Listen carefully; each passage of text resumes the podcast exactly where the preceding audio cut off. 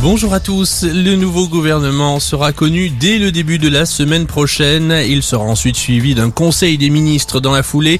Plusieurs postes devraient être changés, notamment à la santé, à la transition écologique et à la mer, postes auparavant tenus euh, par les candidates qui ont échoué aux élections législatives et qui doivent démissionner comme le veut la tradition.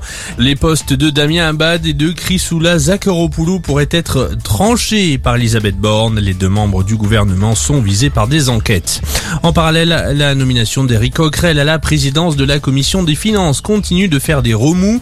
On reproche au député LFI son comportement avec les femmes, selon les propos de la militante féministe Rokaya Diallo. De son côté, le comité contre les violences sexuelles de la France insoumise n'a reçu aucun signalement. Une tribune parie aujourd'hui dans le journal du dimanche, celle de plus de 80 chefs d'entreprise français. Ils appellent à une sobriété énergétique mais également économique pour faire face justement à la hausse des prix de ces ressources. Parmi les signataires se trouve par exemple Jean-Bernard Lévy, dirigeant d'EDF. En Ukraine, la situation est toujours difficile. Dans le pays, plusieurs explosions ont eu lieu dans la ville russe de Belgorod à la frontière entre l'Ukraine et la Russie.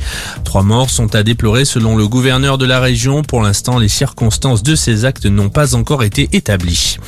La fête du cinéma fait son grand retour en France aujourd'hui jusqu'à mercredi.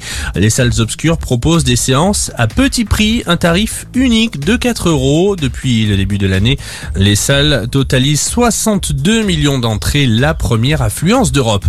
Et puis un mot de tennis, jusqu'où iront les Françaises dans le tournoi de Wimbledon? Trois d'entre elles sont qualifiées pour les huitièmes de finale, une première depuis 2005. Sur le pont aujourd'hui, Caroline Garcia qui tentera de battre son meilleur résultat sur le gazon londonien. Elle devra faire face à la Tchèque Bouskova en fin de matinée. Très belle journée à tous.